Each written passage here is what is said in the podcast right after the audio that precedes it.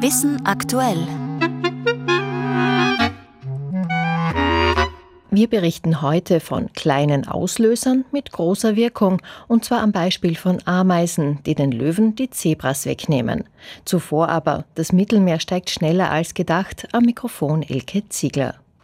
Das Mittelmeer steigt immer mehr und immer schneller an. Das ist das Resultat einer italienisch-niederländischen Studie, die eine Hochrechnung bis zum Jahr 2150 gemacht hat und kürzlich erschienen ist. Das hat aber nicht nur mit dem Wasser, sondern auch mit dem Boden zu tun, wie Thomas Micke berichtet. Wahrscheinlich wird der Wasserspiegel des Mittelmeeres bis zum Jahr 2150 um bis zu einen Meter ansteigen, meint Marco Anzide, Wissenschaftler am italienischen Institut für Geophysik INGV und Co-Autor der Studie Sea Level Rise Projections up to 2150 in the Northern Mediterranean Coasts, eine Studie des INGV zusammen mit der niederländischen Universität Radboud, Marco Anzide.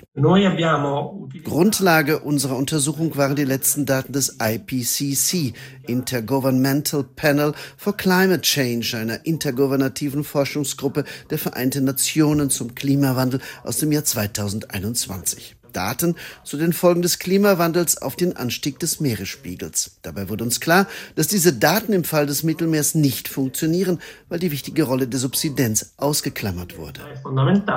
Subsidenz bedeutet das Absinken des Erdbodens, ein natürliches und auch von Menschen provoziertes Phänomen, vor allem in den Ländern der Mittelmeer-Anrainerstaaten. Ein geologisches Phänomen, das in der Lagune von Venedig mit Hilfe von GPS-Geräten seit Jahren beobachtet wird und Wissenschaftlern große Sorgen macht. Marco Anzide. Die von uns erhobenen Daten, die so ganz anders ausfallen als die der UN-Organisation IPCC, könnten zu erheblichen Problemen führen, etwa bei Häfen und auf nur knapp über dem Meeresspiegel liegenden Städten. Die negativen Auswirkungen könnten Hunderttausende von Menschen und ihre Lebensgrundlagen betreffen. Besorgniserregende Aussichten, so der Wissenschaftler, der deshalb hofft, dass sich so schnell wie möglich die Politik dieses Themas annehmen wird, rechtzeitig, um die Infrastrukturen betroffener Küstenstädte vor den drohenden Hochwassern zu schützen. Und damit auf die andere Seite des Mittelmeers nach Afrika, genau genommen nach Kenia. Dort lässt der Löwe mehr und mehr von seinem bevorzugten Beutetier, dem Zebra, ab und jagt stattdessen Büffel. Der Grund ist eine eingeschleppte Ameisenart, wie in einer aktuellen Studie in der Fachzeitschrift Science berichtet wird. Mit den Details Helga Meyer. Oft seien es die kleinen Dinge, die die Welt regieren und Systeme verändern, sagt einer der Studienautoren. Mit dem kleinen Ding ist in diesem Fall die Großkopfameise gemeint. Sie war ursprünglich nicht in Zentralkenia heimisch, sondern wurde eingeschleppt, vermutlich vor 15 Jahren und vermutlich von einer der Inseln im Indischen Ozean. Sicher ist jedenfalls, dass sie die symbiotische Beziehung zwischen einer heimischen Ameisenart und dem Akazienbaum stört. Die Bäume geben dieser heimischen Ameise Lebensraum und Nahrung, die Ameise wiederum hält mit giftigen oder zumindest unangenehmen Bissen Pflanzenfresser fern, selbst große Tiere wie Elefanten und Giraffen.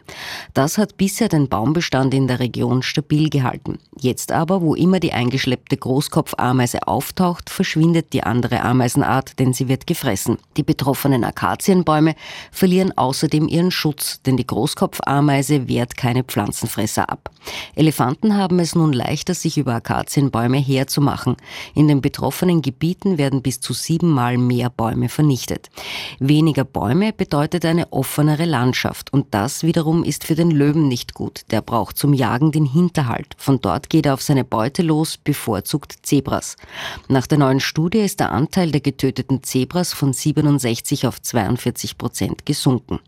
Stattdessen hat sich der Löwe ein neues Beutetier gesucht, den Büffel. Das nicht aber ohne Risiko. Büffel sind nicht nur größer als Zebras, sie kommen auch nur als Herde vor. Und selbst das, so das Forschungsteam, dürfte nicht der letzte Veränderungsschritt für den Löwen sein. Dieser Rückgang der Zebras auf der Speisekarte der Löwen ist auch in Zahlen messbar. Sie machen heute 42 Prozent aus, vor wenigen Jahren waren es noch 67 Prozent. Alle Details dazu und auch zu den Methoden, mit denen dokumentiert wurde, wie eine kleine Ameise ein ganzes Ökosystem verändert, lesen Sie auf unseren Wissenschaftsseiten auf Science ORF.at.